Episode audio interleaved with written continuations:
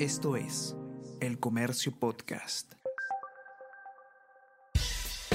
Buenos días, mi nombre es Soine Díaz, periodista del Comercio, y estas son las cinco noticias más importantes de hoy, viernes 28 de julio piden un país más seguro y reactivar la economía. Analistas plantean que ejes de discurso deben ser economía y seguridad. Asimismo, de acuerdo con un sondeo, lectores del comercio consideran que la delincuencia es la principal preocupación en la actualidad. Mientras tanto, gremios regionales esperan que Boluarte plantee medidas claras para impulsar el turismo y mitigar daños ante eventual El Niño. Los invitamos que siga en elcomercio.pe la cobertura y el mensaje en vivo desde las 11 de la mañana.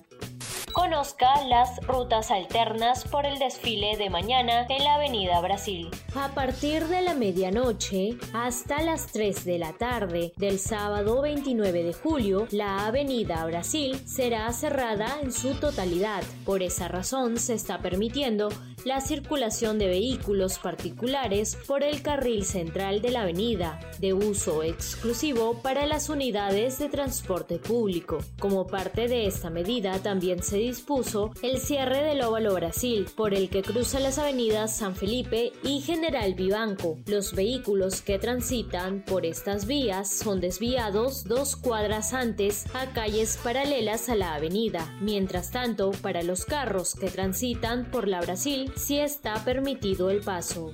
Una mirada a nuestros primeros símbolos patrios. En el Museo Nacional de Arqueología se resguardan, entre otras piezas, una lámina del primer escudo del Perú, creado en 1821. Fue cambiado en 1825 debido a la complejidad para su confección.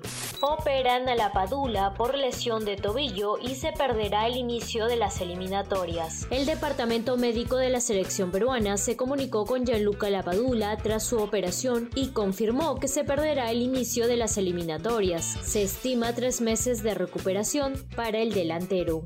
Oscar Aquino es el ganador de la campaña de El Comercio y BCP. Tres meses después de que un equipo de El Comercio iniciara un viaje que lo llevó a recorrer cerca de 15.000 kilómetros en carretera buscando las historias más inspiradoras de cada región, finalmente podemos anunciar al ganador de peruanos que suman la campaña presentada en alianza con el BCP. Oscar Aquino y Panaqué es un reconocido escultor de Catacaos Piura quien además ha heredado una vocación artística de su familia y la transmite a distintas generaciones, no solo familiares, sino también a sus alumnos.